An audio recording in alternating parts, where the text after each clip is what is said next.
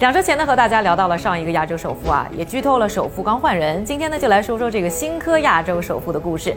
二零二零年最后一个交易日呢，钟闪闪的身价突破了七百七十八亿美元，超过了上两周咱们介绍的印度富豪老安，接过了亚洲首富的交易。Jung has recently overtaken Indian industrialist Mukesh Ambani，跻身全球富豪榜第六位。He's now the richest man in Asia。和老安啊复杂的生意不同，这个钟闪闪的核心身份就一个农夫山泉的创始人。你肯定想问了，这钟老板是怎么发家的？我却很好奇，这水的生意怎么会这么赚钱呢？今天的商业侦探家两个问题一起和你解答。我们呢，先来关注第一个问题啊，就是钟老板是怎么发家的？就先来看看钟闪闪到底多有钱。他除了在亚洲是最有钱的人之外，而且比那巴菲特、股神啊还要有钱。根据福布斯的实时富豪榜，我刚才看的时候啊，钟闪闪的资产呢已经达到九百一十三亿美元，全世界的排名第六，是十大首富当中呢唯一一个食品饮料行业的企业家。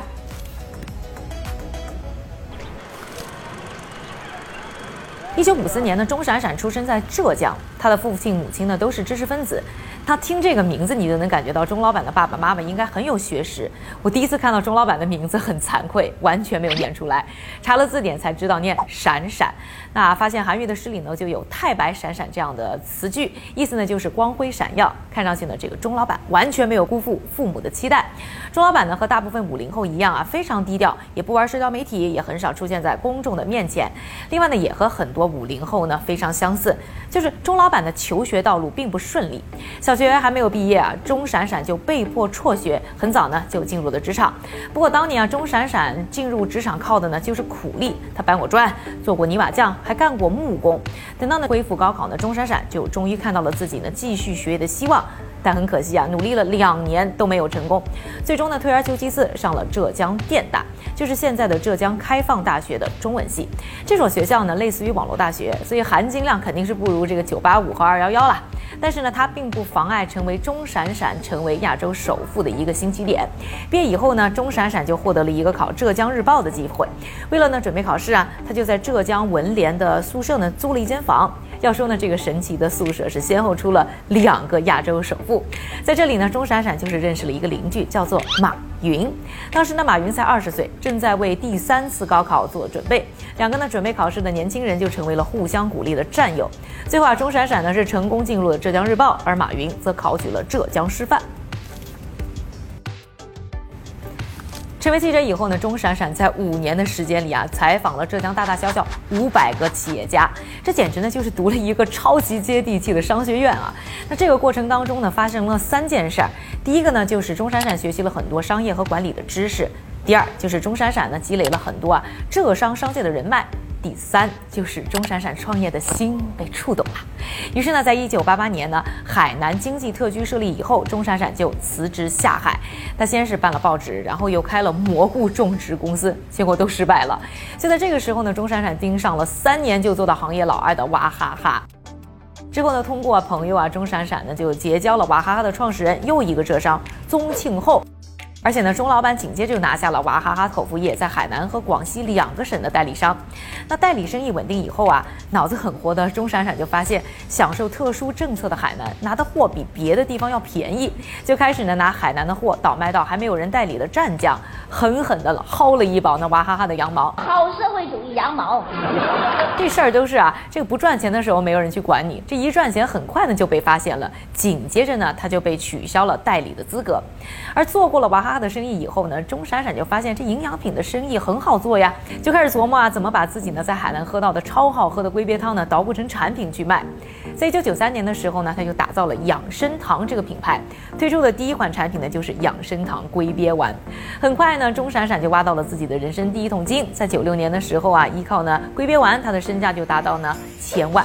不过这个时候呢，他又发现了另外一件事儿。就是娃哈哈开始呢，从营养品转型，在一九九五年呢开始做新的生意，就是卖水，而且特别赚钱。在九六年的时候，销售额就过亿了。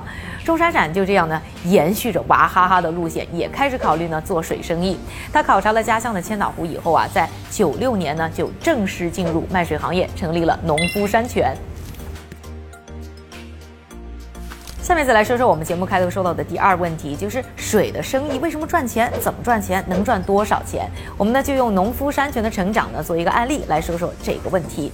首先，我们就来说说水的两大特性。第一个特性呢，就是水是绝对的刚需产品，而且适用于所有人群，不管你在哪个国家、性别、年龄、收入、教育水平，只要你是人，就一定需要水。所以这是一个不需要担心没有市场的赛道，而且不受任何经济周期的影响。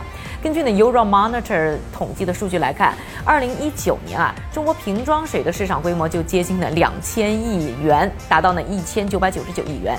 对比呢整个软饮料市场行业当时的市场规模五千七百八十六亿元呢，瓶装水的市场份额呢就差不多是百分之三十四点五，非常高啊。再来说水的第二个特性啊，就是它是一个非常标准化的产品。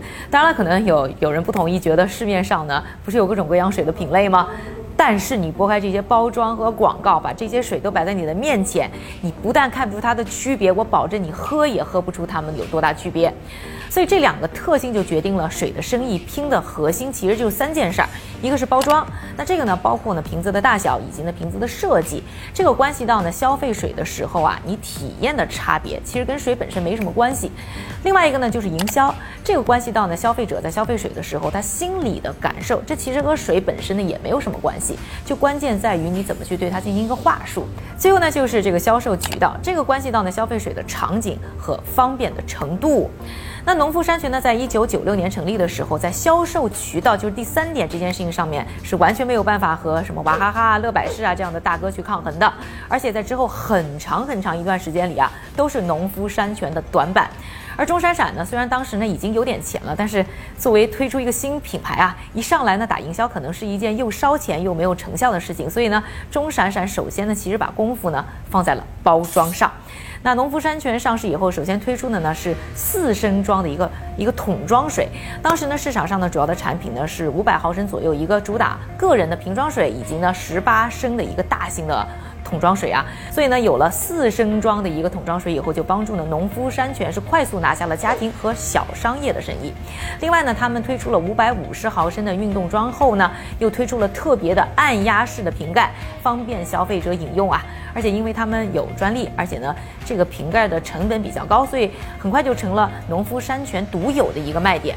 通过包装就帮助呢农夫山泉呢首先站稳脚跟。之后啊，像什么尖叫啊、茶派啊系列等等产品，我们看到呢，包装上呢都从设计啊上帮助农夫山泉呢在市场上呢获得了很大的市场份额。当然，这个时候的包装可能更多的差异化就不光是在功能上了，而更多是在设计本身上，让它呢符合不同人群他们的审美需求，帮助呢在人群中建立了认同感。而在呢包装这一点上啊，卖水其实和卖化妆品非常像。这里呢和大家多聊几句啊。很多时候呢，其实呢卖的都是包装。记得呢，我有一个朋友呢，他是做 PE 的，他呢专门就看的呃这些化妆品啊、护肤品，他呢就和我科普，就说这做化妆品的最大的成本是在包装上，而不是在化妆品本身。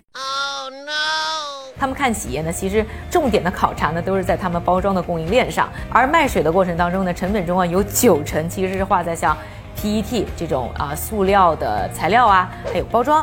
以及呢，制造费用还有人工费上，最最不值钱的其实呢就是水。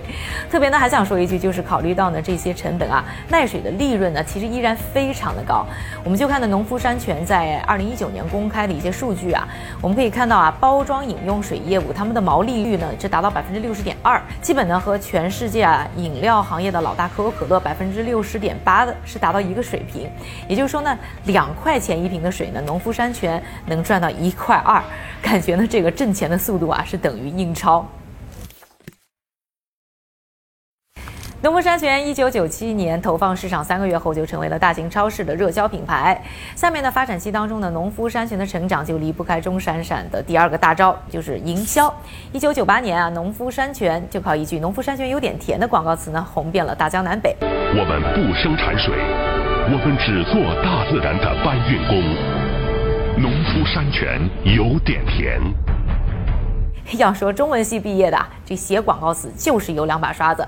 而除了广告词写得好以外呢，在广告的投放上呢，农夫山泉也很讲究。他们盯着体育，就是能让大家想到水的一件事儿，特别是足球。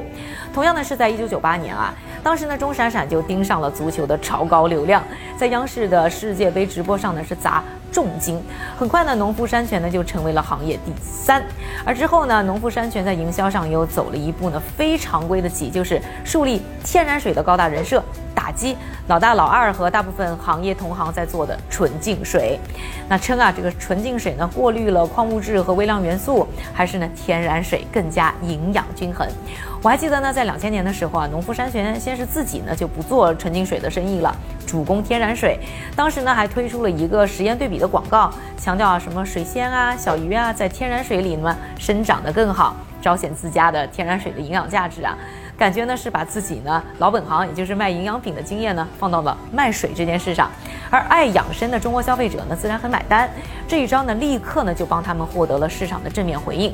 而之后呢，农夫山泉也是经常打这个养生牌啊，推出了碱性水啊等等一些呢号称比较健康的产品。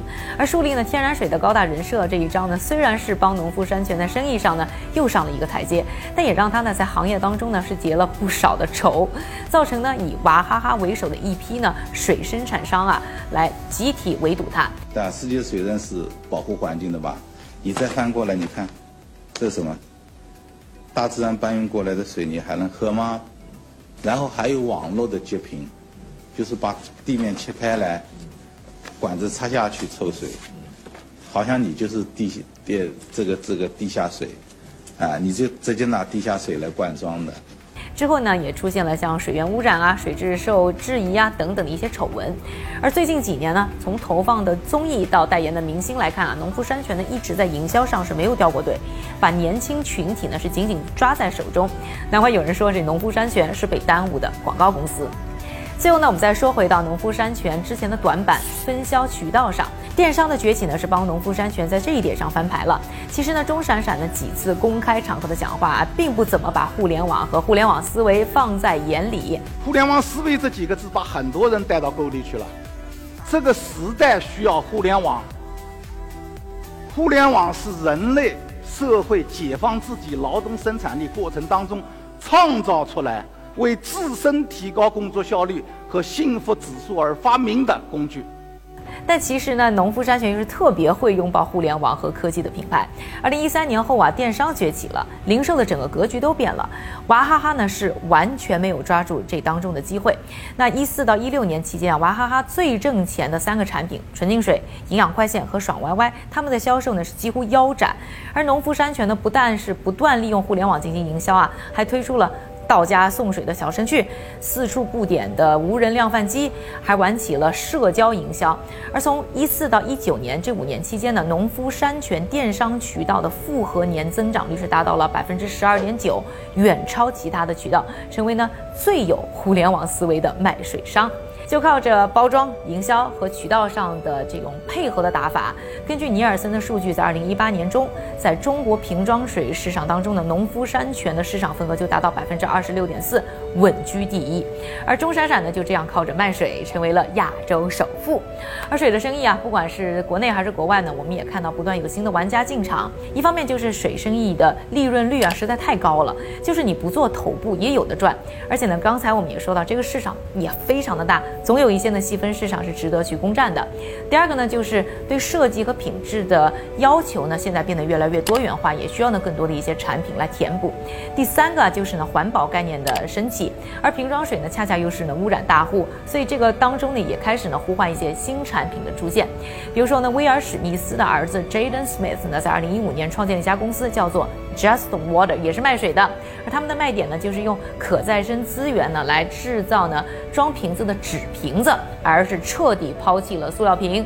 很快呢，这家公司的估值呢就达到了一亿美元。另外呢，还有一家呢卖水的创新企业叫做 Flow Water，他们主打的呢是使用可重复使用的这种包装瓶，所以呢你买水呢就可以像到加油站一样的去打水。不过呢，依然呢这些公司呢也没有脱离我们刚才说到的包装和分销渠道上这些打差异化的打法。最后呢，还想问大家，你最喜欢的水到底是什么？请你们呢留言告诉我。喜欢我们视频的朋友，请一定给我点赞、关注、加转发。